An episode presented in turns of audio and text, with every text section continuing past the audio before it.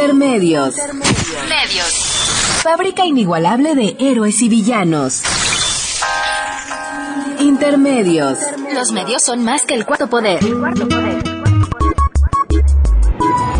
Intermedios.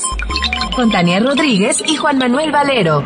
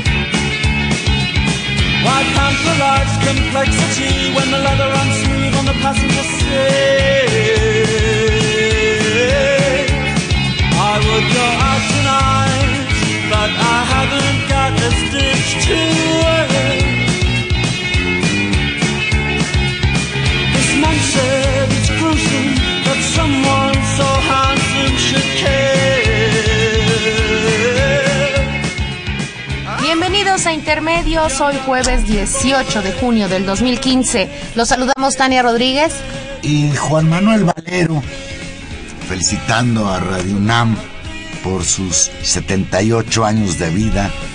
Una muchachita. Nació el 14 de junio de 1937 y es verdaderamente un privilegio que una partecita de ese tiempo la hayamos podido nosotros compartir con todos los que trabajan en Radio UNAM, a quienes los felicitamos y desde luego deseamos que esta estación siga vigente y siga joven.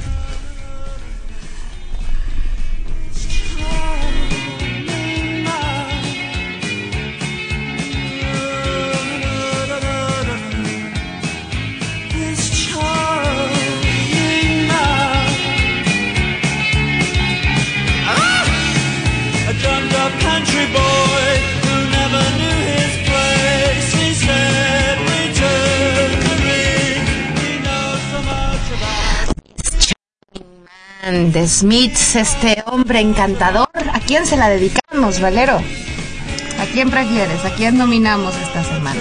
A Donald Trump.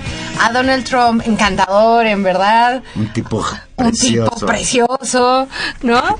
Este, muy bien, pues Smiths, este grupo legendario eh, con esa voz preciosa, tan rara y al mismo tiempo tan intensa de Morrissey, pues un clásico del rock. Ya hablaremos del charlatán este gringo, magnate de las construcciones y las barbaridades que dijo sobre los mexicanos.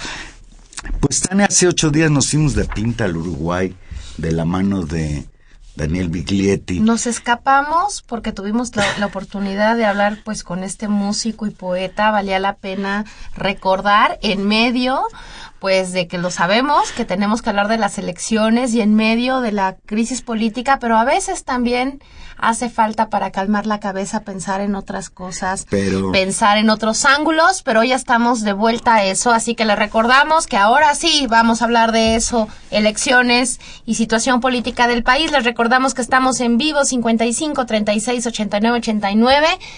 Todo el programa de hoy es para discutir sobre eso, así que ya menos queremos saber su opinión. Pues empecemos, Tania. Se reabre el caso Ayotzinapa. En la portada de la revista Proceso que está en circulación aparece un reportaje titulado Ayotzinapa se caen piezas clave de la versión oficial, aquella que nos contó el ex procurador Murillo Karam. Una pieza clave en la versión que la PGR ha difundido tras la desaparición de los 43 estudiantes de Ayotzinapa es que los estudiantes fueron detenidos y llevados a la base de la Policía Municipal de Iguala antes de ser entregados al cártel de los llamados Guerreros Unidos. Esta era la versión, o es la versión, de la PGR, aquella que incluso Murillo Caran calificaba como verdad histórica. Sin embargo, el juez de Barandilla que debería haberlos recibido, asegura que no fue así. En la sexta entrega del reportaje realizado con el apoyo del programa de periodismo de investigación de la Universidad de California en Berkeley, documentos, testimonios fortalecen la versión del juzgador, de acuerdo con el reportaje que escribe Anabel Hernández. Este juez, Ulises Bernabé García, era justamente el juez de barandilla de la Policía Municipal de Iguala Guerrero esa noche fatídica del 26 de septiembre del 2014, cuando se, dieron los hechos en Iguala y desaparecieron los 43 estudiantes de la Escuela Normal de Arrostirapa. En entrevista exclusiva que se publica en proceso, eh, explica lo que pasó. En esta entrega, que como tú decías, no solamente hace eh, procesos, sino que encuentra este apoyo y este respaldo internacional con el programa de periodismo de investigación de la Universidad de California en Berkeley, eh, el, juez Ulises Bernabé García asegura desde una ciudad fronteriza y en el cruce a pasar, digamos, a, a vivir, pues en cierta medida eh, resguardado en Estados Unidos, eh, señala que los estudiantes nunca estuvieron en eh, la base de la policía municipal, que no llegaron los policías municipales de Cocula tal como afirmó Murillo Karam. Esta es una pieza muy importante y por lo tanto el testimonio de este juez se convierte pues en una bomba a esto que tú llamas como la versión oficial y me parece que por eso justamente el proceso titula que caen piezas claves de esta versión. Pues sí, porque mira, si lo que este señor Ulises Bernabé García, juez de Barandilla, ese día en la Policía Municipal de Iguala es cierto, pues se cae la versión oficial.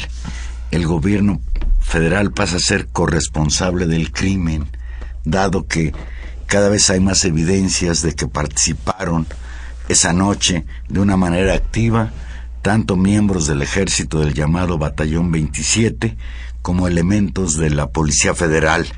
Y, y, quizás eso, Tania, explique algo que a mí me había costado mucho trabajo entender. ¿Por qué si esto sucedió en Iguala, en una ciudad gobernada por el Partido de la Revolución Democrática a través de este señor Abarca que ahora está preso, ¿por qué si el Estado estaba gobernado por Ángel Aguirre, que incluso tuvo que renunciar como gobernador por los hechos sucedidos ese 26 de septiembre y la madrugada del 27, yo siempre me pregunté por qué no actúa más radicalmente el gobierno federal, pues desnudando esta brutalidad que aparentemente pues había sido cometida con la complicidad del presidente municipal de Iguala y quizás con la complicidad también del gobernador, ambos periodistas. Sin embargo, a medida que, que, van surgiendo elementos, pues van creciendo las dudas. Fíjate, Tania, apenas ayer, en una nota también publicada por, el, por la revista Proceso, fechada en Chilpancingo Guerrero, la Secretaría de la Defensa Nacional informó que uno de los 43 normalistas desaparecidos de Ayotzinapa la, noche del 26 de septiembre del año pasado en Iguala, estaba dado de alta como soldado en activo, pero su identidad fue catalogada como confidencial. Leo textual el comunicado de la Secretaría de la Defensa Nacional. Proporcionar la información representa un riesgo real para la seguridad de la familia del militar desaparecido ya que podrían ser identificados con facilidad, dando como resultado posibles atentados en su contra.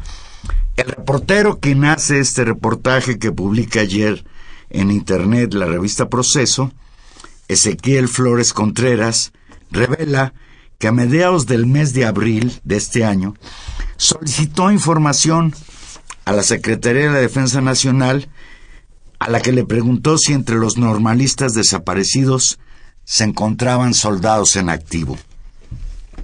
Ello debido a una línea de investigación seguida sobre el nivel de infiltración del gobierno en la esfera de la normal rural Raúl Isidro Burgos, considerada por autoridades y políticos como semillero de guerrilleros. ¿Qué te parece, Tania? Pues me parece gravísimo, Juan Manuel, me parece gravísimo que esto haya ocurrido. Me parece una pues es una notificación oficial porque esto se debe a una información en función de una solicitud de información a la Secretaría de la Defensa Nacional, a Sedena, eh, por parte de eso, de un reportero. Y me parece sorprendente, Juan Manuel, que este no sea un tema que se está discutiendo en los medios de comunicación eh, por el tamaño de lo que esto significa y lo vuelvo a repetir porque incluso cuesta trabajo asimilarlo cuando uno lo lee, lo que está informando el reportero de proceso Ezequiel Flores Contreras es que pidió información a la Sedena preguntando si alguno de los 43 era miembro del ejército y lo que contesta Sedena es que sí, que uno de los 42 estudiantes desaparecidos ¿no? De los 43 estudiantes desaparecidos, es, era un soldado en activo, pero que no va, puede revelar su nombre por un problema de, resguardo de identidad de datos personales y porque incluso señala que de, dar el nombre del soldado, potecito, potenciaría considerablemente una amenaza en agravio de la vida, la seguridad y salud de la familia. Esto significa que de acuerdo con ese comunicado, y desde luego tenemos que interpretar porque no dan la información como deben darla, que este, que este soldado, que aparentemente estudiaba en la normal, infiltrado, así para hacer una, una labor, pues, de, no sé, contrainsurgencia, o pues, ve a saber, ¿sí? ¿Está vivo o está muerto? ¿O él participó en entregar a los muchachos. Son cuestiones. No, es delicadísimo. es delicadísimo. sí, sí mueven a, a, una reflexión respecto a que este caso es un caso muy sensible. Está abierto no solo porque los familiares de estos 43 muchachos sigan insistiendo en que quieren que aparezcan vivos, sino porque cada vez van surgiendo más elementos que nos llevan verdaderamente a que estos muchachos fueron víctimas de una guerra sucia en la que participaron tanto efectivos del ejército mexicano como de la Policía Federal y la misma Policía Municipal de Iguala y seguramente también la Policía Estatal. Y bueno, este es el país, Tania, en el que Peña Nieto y ayer Luis Videgaray, ya nos vamos a referir a ello más adelante, hablan de que es un país democrático en donde las elecciones del pasado 7 de junio fueron expresión de que vivimos una madurez democrática. Bueno, Valero, y aquí eh, entramos a esta discusión eh, terrible sobre evaluar muchas cosas. ¿Qué significaron estas elecciones, más allá de lo que diga el gobierno? Yo diría que hay como varias preguntas básicas. ¿Cuál es el significado político de esta elección? Es decir, ¿qué se jugó? Eh, cómo se ganó, ¿no? ¿Quién ganó? Y cuando me pregunto quién ganó, claro, por supuesto que el PRI tiene mayoría y la, mayoría del PRI verde. no tiene mayoría absoluta en la Cámara de Diputados. Gana la mayoría absoluta sumando a los diputadetes del Partido Verde. Para efectos prácticos. Y de, ¿Cómo se llaman los otros? Los del panel. Del panel. Para efectos prácticos. sí. Por eso, para efectos prácticos tienen, tienen una mayoría importante. Pero más allá de eso es pensar, eh, pues, la significación política de, de, los votos, de los no votos y de lo que realmente sucedió. Entonces, no sé, vamos empezando. Vamos, por partes. Vamos por partes. Dicen muchos analistas que hubo un voto de castigo y que este voto de castigo es interesante, tiene que ver con que se castigó a los partidos que participaron en el llamado Pacto por México, este pacto con el que Peña Nieto logró convencer al Partido de la Revolución Democrática y al Partido Acción Nacional de la, que lo acompañaran en esto que el gobierno de Peña Nieto define como su obra principal, las llamadas reformas estructurales, entre ellas la reforma energética o la reforma educativa, que ahora por, por cierto está en una situación un poco complicada. La misma esta doctora María Marván Laborde, que era jefe, estuvo en el IFAI, ahora es catedrática de la UNAM, investigadora del Instituto de Investigaciones Jurídicas de la UNAM. Ella dice que el declive del PRI, el PAN y el PRD a nivel nacional pudo ser ocasionado por el famoso Pacto por México. Yo tengo mis dudas. Yo creo que el Pacto por México sí les afecta incluso en estas elecciones, de una manera importantísima, Acción Nacional y al PRD. Al PRI no creo que tanto.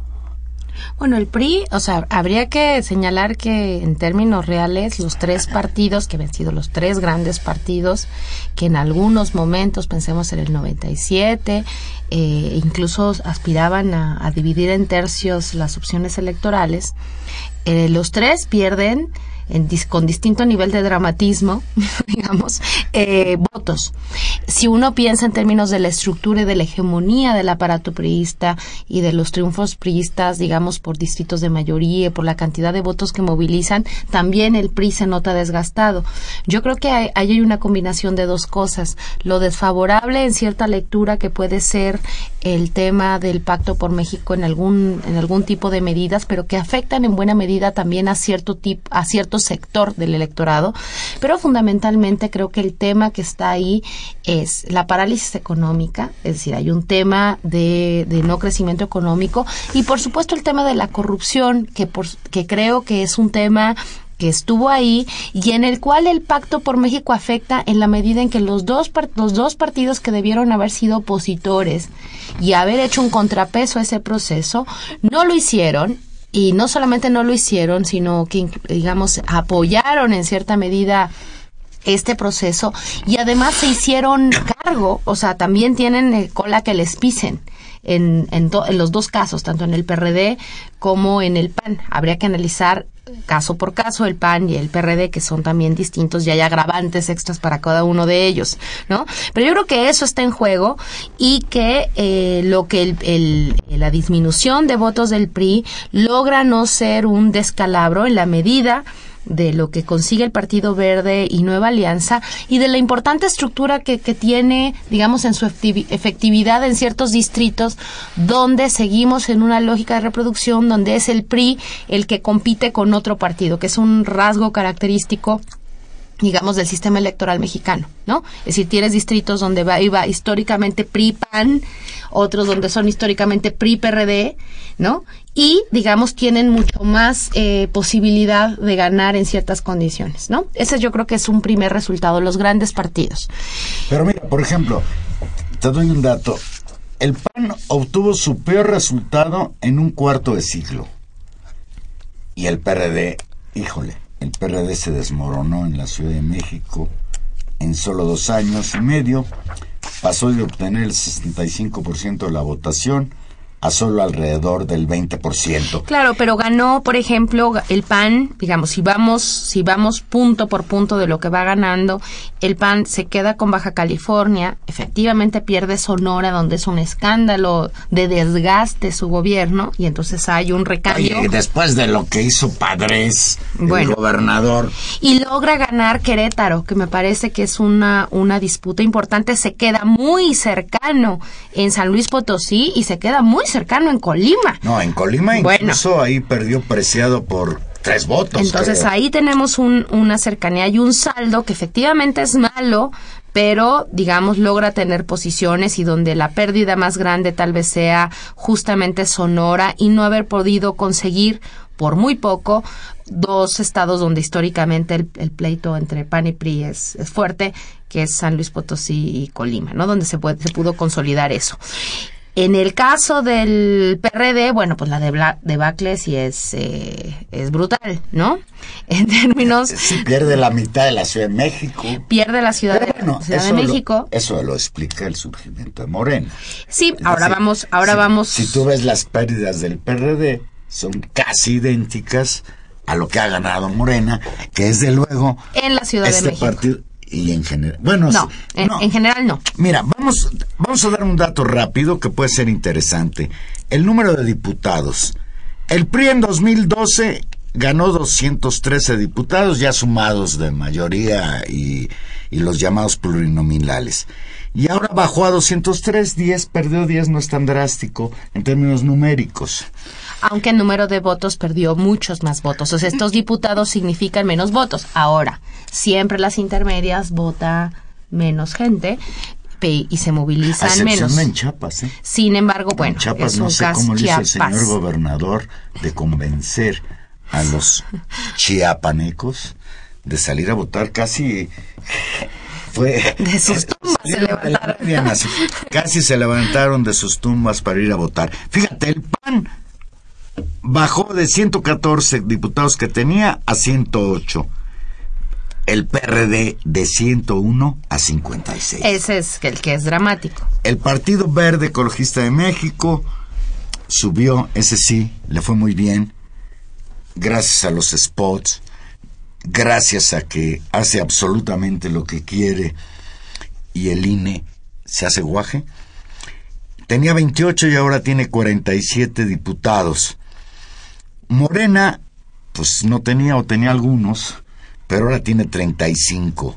Movimiento Ciudadano, que es un dato interesantísimo, aunque perdió dos diputados, pues es uno de los partidos que salió ganando en términos electorales, pues se adueñó prácticamente de seis de los nueve municipios metropolitanos de Jalisco incluida la capital Guadalajara, con un candidato ahí muy interesante.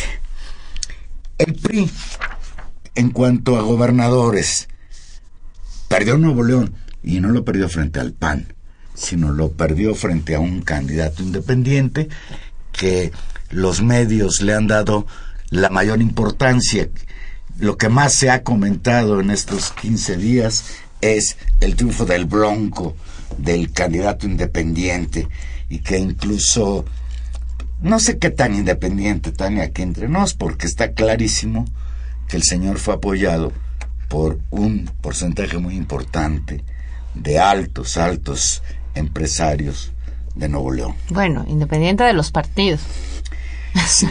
o sea, nadie es independiente, nadie es isla. Sí, y perdió Querétaro y perdió Michoacán. Aquí esto de Michoacán me da, me hace ruido. Porque yo tengo la impresión que entre el PRI y el PRD hubo una catafixia. El PRD perdió Guerrero frente al PRI y ganó Michoacán frente al PRI. Interesante, ¿no?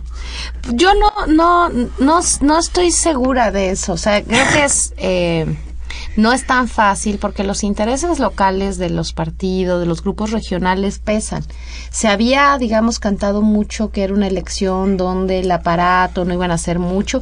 Hubo momentos en la elección en las que encuestadoras, las cosas se emparejaron mucho más de lo esperado entre el PRI y el PRD, digamos, en la experiencia de lo que había sido el gobierno priista de Michoacán vinculado el hijo del gobernador con la tuta, o sea, de ese tamaño de, de, escándalo es de lo que estamos hablando. Y pierde. Lo mismo que me parece que es la situación eh, pues un poco de escenario dramático de Guerrero no donde pierde el PRD y pero gana el PRI no eh, Guerrero. Es es decir, hay un recambio y hay una lógica de, de, sanción del electorado y de recambio, pero un recambio que no necesariamente significa pues una opción muy clara. Sin embargo, pues sí, sí vemos que funciona una cierta lógica de castigo. Yo creo que eso habría que reconocerlo. No se nos olvide que tanto Guerrero, y hablamos de Ayotzinapa al empezar el programa, como Michoacán, son dos estados en que el proceso electoral fue excepcional, sobre todo en Guerrero, donde hay un boicot de eh, la llamada coordinadora de trabajadores de la educación. Yo, bueno, eso merece un comentario aparte, creo, Juan Manuel. En, tanto Oaxaca como Guerrero fueron elecciones que se dieron dentro de un estado de sitio, en elecciones cuidadas por el ejército. Sí, o sea, bueno, esa es, esa es otra cosa. Estábamos hablando de, quién gane y quién pierde en los partidos y creo que ahí valdría la pena eh, terminar. Tú decías algo sobre el Partido Verde en función de qué significa el aumento de 28 a 47 diputados del Partido Verde, que son finalmente los que compensan la pérdida del PRI y los que le permiten, digamos, conservar una especie de mayoría. Tú decías, tiene que ver con los spots, tiene que ver con el dinero. Seguramente puede ser, digamos, puede ser que eso haya funcionado pero yo creo que hay mucho más un ejercicio, por un lado, de movilización, de que en algunas candidaturas, en algunos municipios y diputaciones, el apoyo fuerte de la estructura priista fue para el verde, un verde disfrazado, digamos, de eso, de otro partido, pero, pero pues... Es, un disfrazado de verde. Exacto, o sea, un, un, un disfraz. Y la otra, digamos, el peso enorme que significa Chiapas, para los datos electorales del Partido Verde. Uno de cada cuatro votos del Partido eh, Verde Ecologista vienen, provienen del estado de Chiapas que controlan de manera pues total a la vieja usanza priista, donde si ustedes recuerdan, antes, digamos, del triunfo de Salazar Mediguchi, justamente en la oleada de cambio cuando ganó Fox las elecciones en el año 2000, el estado de Chiapas representaba unas votaciones al PRI en casillas del 90% de los votos. Digamos, estamos viendo una revisión de ese proceso, no en el marco del PRI, sino del PBM. Y yo creo que eso genera una distorsión enorme de los votos. Y un tercer elemento que, comentábamos hace un momento antes de entrar al programa, Juan Manuel. El Partido Verde tiene dos millones cincuenta mil, sesenta mil votos, si, si lo redondeo. Morena tiene tres millones seis mil. Sin embargo, Morena tiene 35 diputados y el PBM tiene 47. ¿A qué se debe eso? ¿No? Se debe, así, ¿cuántos votos? O sea, estos, estos 47 diputados no significan los mismos votos que los, digamos, el, cúmulo de votos no significa lo mismo en la representación. Se, refiere a ganar distritos electorales. Exactamente, tiene que ver con ganar distritos y después por la concentración de votos en función de las eh, regiones que asignan los plurinominales, de las eh, ay, se me fue el nombre ahora, de las circunscripciones. Entonces, en esta combinación de efectos de la ley electoral que conocen y manejan a perfección, digamos, los estrategas del gobierno, los estrategas del PRI, pues eh, se da este efecto. Entonces, yo no estoy tan segura de que de que nos fiemos de que el electorado mexicano, pese a todas sus contradicciones, caiga tan fácilmente en la lógica de la propaganda, aunque puede ser que haya un margen de esos votos que efectivamente se haya dejado llevar por los llamados de el director técnico de la selección nacional y de estas estrellas de Televisa y de todo eso, seguramente un ámbito moviliza. Qué, manera tan educada de referirte al Piojo Herrera. Sí. Bueno. Ya quisiera el Piojo Herrera meterle tantas ganas como le metió al verde, porque además se defendió. Además, esto es una barbaridad, Tania. Ya se sabe ahora que el Partido Verde contrató a una empresa que a su vez ya tiene ya tienen tarifa estos vergonzoso. eh, estos famosos por supuesto. Famosos entre comillas. Bueno son famosos no, no son artistas, son famosos. Son famosos. y el más famoso, por cierto, el, el, pues mayor escándalo surge de este señor Herrera. Bueno, digamos, eso con respecto a los, a los resultados electorales tal cual. Pero hay otro elemento que valdría la pena discutir y que tú señalabas, que tiene que ver con los otros, con las otras dos expectativas y que incluso en el, en el programa previo a las elecciones fue el eje de nuestra discusión, con el tema de eh, las posiciones frente al proceso electoral, donde, eh, digamos, fundamentalmente se jugaban tres posiciones. Una que tenía que ver con la necesidad de votar en términos de usar y siempre hablan de, ay, el voto útil, pues sí, es que el voto siempre es un voto útil en función de sancionar, premiar, castigar, ejercer, pues es un mecanismo de presión y en tema del ejercicio del voto. ¿No? De premiar candidatos donde hubiera candidatos positivos o no sancionar. Esa era una, una postura, digamos. La otra postura tenía que ver con algo que fue una campaña impulsada por distintos eh, miembros de la sociedad civil, académicos, ciertos sectores, en la cual el llamado era a eh, anular el voto es decir, presentarse y eh, anular en función de un rechazo general a la clase política y todos son iguales. En la lógica de todos son iguales y de eh, sanción general a repudio a la forma en que está constituido nuestro sistema de partidos y nuestro sistema de representación. Y hay en distintos tonos, digamos, desde un liberalismo eh, muy entendido la norteamericana hasta posiciones eh, muy enojadas y muy indignadas que son respetables. Es la, la segunda posición. La tercera posición tenía que ver con el llamado de algunos sectores, fundamentalmente del movimiento cercano a los padres de los 43 y a la CENTE de eh, boicotear las elecciones, de no, de, de evitar que se instalaran las casillas y de evitar que el proceso electoral se realizara. Y ahí creo que también hay un balance que tenemos que hacer en función de qué pasó de estas opciones. Bien, vamos a hacer una pequeña pausa y aquí regresamos. Recuerde que estamos en vivo, llámenos, denos su opinión, quién ganó, quién perdió en las elecciones. Yo me temo que el gran perdedor es el pueblo de México, pero ya lo discutiremos. Llámenos 5536 8989 o 01 850 52 688 Lada sin costo.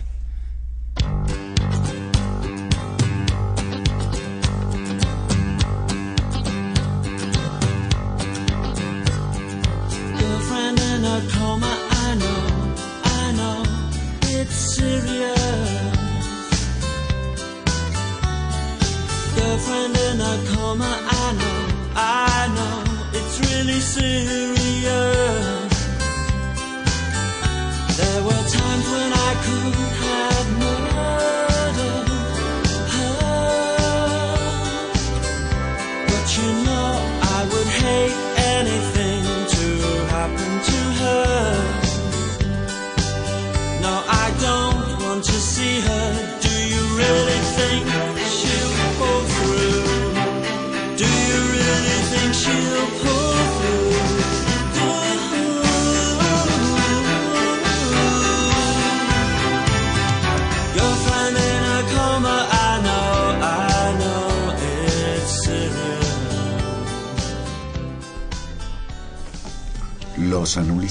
¿qué porcentaje de personas anularían el voto? En esta en esta concepción de como una protesta, como un decir todos son iguales. Yo creo que hay datos agregados, hay que sentarse a estudiar con, con detenimiento los, los datos electorales. Yo en la, en la revisión que he hecho hay este porcentaje nacional que efectivamente redujo el voto de votos anulados en función de la elección previa presidencial y de la previa eh, y de la previa legislativa, ¿no? Es decir, hubo menos en el marco nacional. Ahora bien, eso tiene que ver, eso se tiene que comparar siempre en función de qué se vota. Este eh, proceso electoral articuló procesos locales, cada vez se van homologando a los procesos electorales nacionales más y más estados y elecciones eh, estatales y elecciones municipales que movilizan mucho más votos.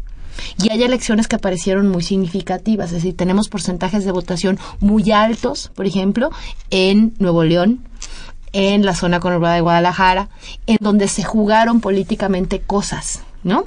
Pues ah, ni más ni Entonces tenemos en Guadalajara, en, el corazón de Jalisco, la segunda urbe más importante.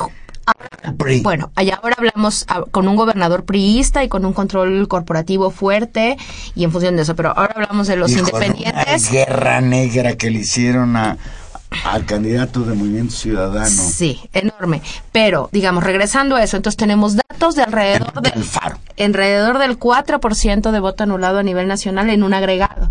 Sin embargo, hay unas diferencias notables. Diferencias notables, por ejemplo, datos que eh, en algunas delegaciones del Distrito Federal, el voto nulo llega a, a casi los 10 puntos porcentuales. Coyoacán. Por ejemplo, ¿no? Donde hay alrededor de 10 mil. Ahí son más o menos, recuerdo el número de votos, porque lo revisé, porque soy de esa delegación. Eh, lo recuerdo más claramente, alrededor de 10 mil votos anulados, ¿no? El tema aquí es, hay una diferenciación, incluso uno podría detectar con claridad dónde está ese, dónde fue efectivo ese llamado al voto nulo, tiene que ver generalmente con movilizaciones más de clase media, ¿no? Eh, o de abstención, que la abstención eh, se, se, mide por múltiples causas y también de manera muy distinta. Entonces son factores que hay que ver caso por caso.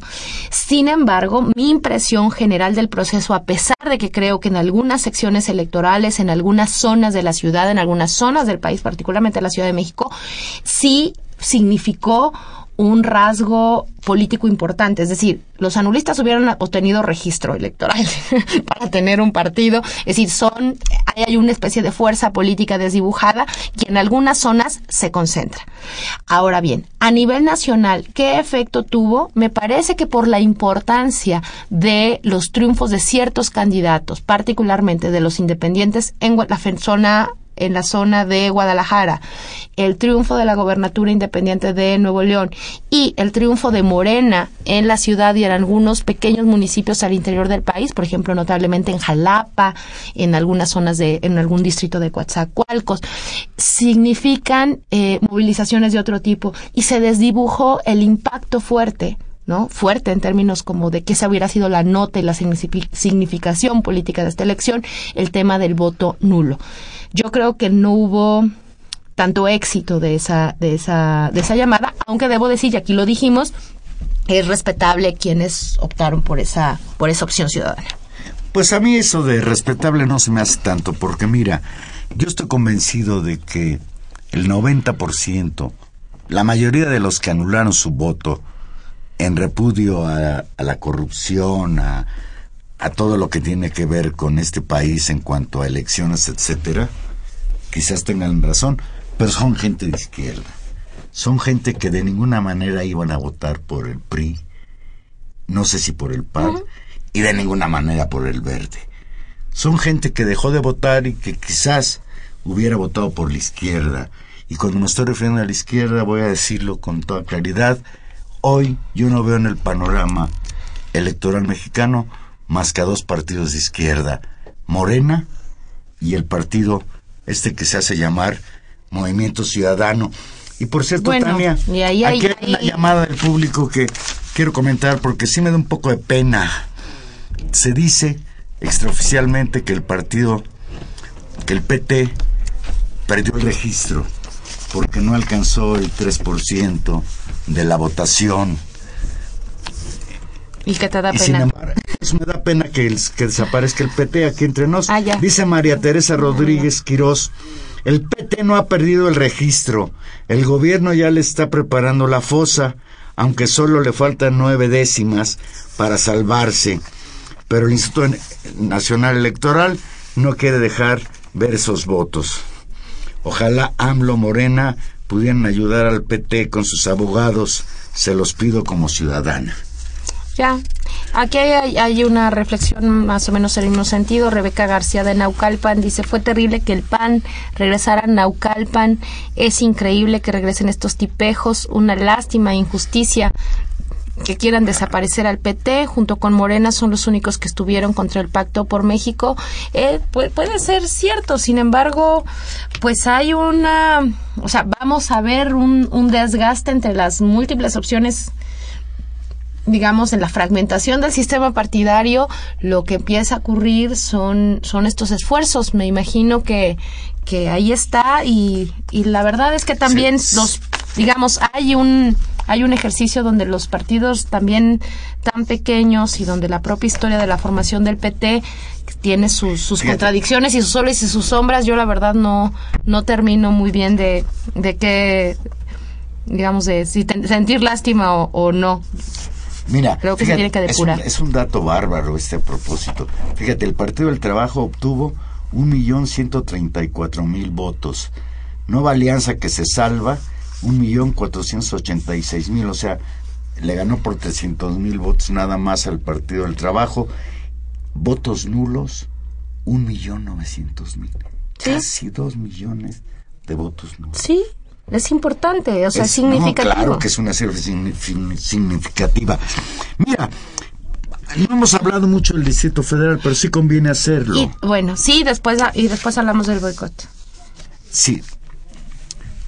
El Instituto Electoral del, del Distrito Federal ya entregó hace ocho días constancias de mayoría a los candidatos ganadores en las 16 delegaciones y diputaciones locales. Sin embargo, tanto Morena como el Partido de la Revolución Democrática siguen peleando, que están impugnando las delegaciones Iztapalapa, que extraoficialmente la ganó el PRD, Gustavo Amadero. No, que oficialmente vale. oficialmente. Gustavo Amadero la ganó el PRD. El PRD. La Cuauhtémoc que la ganó Morena, Iztacalco que la ganó el PRD, Coyoacán que la ganó el PRD y Magdalena Contreras la ganó el PRI. Que la ganó el PRI. Mm. Se lleva Morena cinco delegaciones, el PRD seis o siete creo. No. El PRI tres y el PAN creo que dos. No, no, no, bajan, bajan muchos más. Eh, el PRD 6, Morena 5, el PRI 3, el PAN 2 súper, súper disgregado. Y, me imagino que en, que en la Asamblea Legislativa van a andar casi al 50% el PRD y el y, Morena, ¿no? sin embargo, si el PRD, la suma de PRD, PRI y PAN harían mayoría frente a Morena. Miguel Hidalgo se vistió de azul, con Xochitl Galvez, que, que no la dejaban, finalmente la dejaron y ganó. Y de nueva cuenta eh, la Benito Juárez, ¿no? que es como uno de sus bastiones históricos. Eh, yo creo que las sorpresas, pues sin, sin lugar a dudas, la sorpresa es la la posibilidad de Morena de haber ganado tantas delegaciones. La verdad es que era un, pese al desprestigio enorme del PRD en, amplios sectores, al desgaste propio del ejercicio de gobierno, a las críticas que hay alrededor del gobierno de Mancera y a todo esto, y a los propios gobiernos delegacionales que en algunos casos son un desastre de corrupción y de malversación de licencias, permisos, y donde los ciudadanos de a pie estamos bastante cansados de esa impunidad con la que se han manejado. Eh, sin embargo, el aparato que tenía el PRD y la capacidad de movilización y de clientelas políticas que ha construido, pues hacían que la hazaña fuera fuera difícil de lograr. Sin embargo, eh, así sucedió y me parece que es eh, un triunfo enorme. Creo que es sorprendente particularmente lo que sucede en delegaciones como la Gustavo Amadero o Iztacalco, que tenían unos aparatos de control corporativo del, del PRD enormes y donde la distancia de votos entre los candidatos de Morena y los candidatos de Gustavo Madero son pequeñitas, es muy probable que en Gustavo Madero, por la diferencia de votos, ahí sí legalmente opere un proceso de recuento. Me parece mucho más complicado el escenario de Iztapalapa, donde parecía que era el único lugar donde se libraba la gran batalla y, la Cuauhtémoc, que era lo que, lo que todo el mundo visualizaba en principio que podía suceder con Morena. Eh, creo que va a ser mucho más complicado. Dudo, dudo mucho que el PRD suelte esa esa, esa ficha, ¿no? Porque además la distancia de votos aparentemente es mucho, mucho más grande.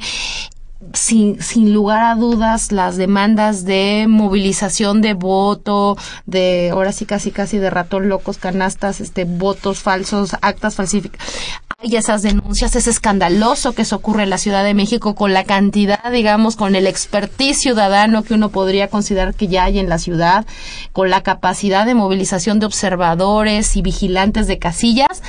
Sí es sorprendente que se presenten estas quejas y ojalá se limpiara la elección, pero al parecer pues está complicado que eso suceda. Morena ha anunciado algunas movilizaciones alrededor de estos recuentos y ya veremos qué pasa.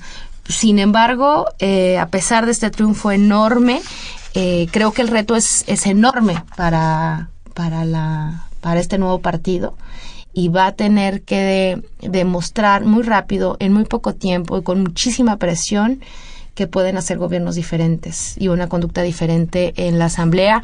Ojalá por, por, por la sanidad democrática de este país así sea, pero, pero está duro. O sea, vamos a ver un escenario muy Pues, complicado. Pues el señor Luis Videgaray, secretario de Hacienda, y ayer en su calidad de vocero del gobierno federal, dijo que México es un país plenamente democrático. Pese a la violencia desatada en los últimos meses y el elevado grado de corrupción en el país, Luis Videgaray presumió, lo textual, México es un país plenamente democrático. Al participar en la entrega del décimo premio Santander a la innovación empresarial, el funcionario federal aseguró que las elecciones del pasado domingo 7 acreditan la calidad de la democracia, aunque en dicho proceso electoral, señor don Luis Videgaray, hayan muerto 20 candidatos asesinados. Sí, ese es... Esa es la normalidad democrática que vive México. Y ahí, y ahí vale la pena señalar pues esta cantidad de, de muertes, por supuesto todavía todas las violaciones que se denuncian entre los partidos opositores, todos los, Los ejercicios fraudes. de compra y venta, de voto, de movilización, de cambios donde el caso pues patético es eh, Chiapas, por sin lugar a dudas, ¿no? En términos de, mo- de movilización de, de aparatos políticos, pero otras regiones del país. Y un elemento extra que se articula con, con un tema que era la tercera opción que no discutimos, que tenía que ver con unas elecciones que se polarizan, que se militarizan y que se vuelven muy tensas porque digamos porque en ciertas decisiones desesperadas de angustia por ciertas situaciones se decide que esa ruta el- electoral no hay que no hay que caminarla. Y creo que también la no instalación de alrededor de 600 casillas electorales que también tiene una curva disonante con el histórico nacional si bien no alcanzó bajo ninguna circunstancia ni poner en riesgo la elección, ni generar un estado de ingobernabilidad, ni me parece que sea una opción que la mayor parte de la población mexicana apoya, al contrario, creo que creo que tiene resultados adversos. Eh, es un dato importante, no es menor, en zonas, como tú decías, de Oaxaca, en zonas muy localizadas de Guerrero, en algunos pequeños lugares en Michoacán, estas acciones eh, generaron también un- una situación de, mucha confrontación, de tensión muy fuerte que hoy tiene a gente en la cárcel y que ocasionó por lo menos la muerte de un dirigente en la Sierra de Guerrero. Eh, creo que hay que sacar también conclusiones de esa decisión. Ojalá quienes lo impulsaron saquen las conclusiones correctas de, de esa lectura, de, de que finalmente no cambiaron eh, una, una correlación de fuerzas. Las, los diputados van a estar, los gobiernos se van a instalar y, y hay un desgaste profundo de eso. Y me refiero particularmente, y ojalá el próximo programa podamos dedicarlo a hablar sobre la reforma educativa y ese, esa cosa espantosa que, que impulsa el gobierno federal y esta negociación durísima con el magisterio nacional, pero que se abre un frente, me parece muy gratuito, al someterse a, esa, a ese desgaste en términos de evitar las elecciones. Me parece que ahí hay un saldo también eh, negativo en términos de esta estrategia política. Comentábamos al principio, bueno, que ha- ha sido esta no solo una semana de balance electoral, sino también de exabruptos. Ya, ya leímos el exabrupto este de Luis Videgaray, uno que nos llegó de Estados Unidos el martes pasado al, al anunciar su aspiración a competir por la presidencia de Estados Unidos por el Partido Republicano. El señor Donald Trump acusó a México y a los mexicanos de ser los responsables de una gran mayoría de los problemas que vive su país. No, bueno, o sea, ni, sin comentarios, Valero, es, es una necedad. No, es una necedad, pero bueno, hay que decir que el señor al final incluso dijo que, que si él ganaba las elecciones en Estados Unidos, construiría una gran muralla y nadie construye mejores muros que yo. Se refiere a que es Sí, constructor. pero no va a ganar, que- no va a ganar las elecciones. y que la muralla esa tan grande la van a tener que pagar el gobierno de México. Es una barbaridad. ¿Por qué? Sí, yo creo que no. Que no vale la pena ir más allá. Y yo lo comento porque le han dado muchísimo juego en los medios. Hay el Maciosari, el Maciosari ha salido a relucir. Señor Trump, no vale la pena. Dice por aquí, le, aquí hay una ah. que te quiero leer. Dice que sobre la candidatura de Margarita Zavala que ya se lanzó. dice Rebeca Gutiérrez de Álvaro Obregón, Margarita Zavala es una mujer tonta, cínica y desvergonzada. Hijo, yo no sé si sea tonta. Después de todo el mal que nos hizo su genocida marido, no creo que haya gente honesta en México que vaya a votar por ella. Y además Margarita amenaza que si no es con el PAN, es como candidata independiente. Vamos a tener fiebre de candidatos independientes después del exitazo del Bronco. Pero hay un punto en que tampoco eso, o sea, tampoco se fabrica ni tan fácilmente ni las condiciones son tan fáciles y los aparatos partidarios cuentan. O sea, no, es creo que también hay una especie de ficción y ahora va a estar de moda hablar de candidatos independientes.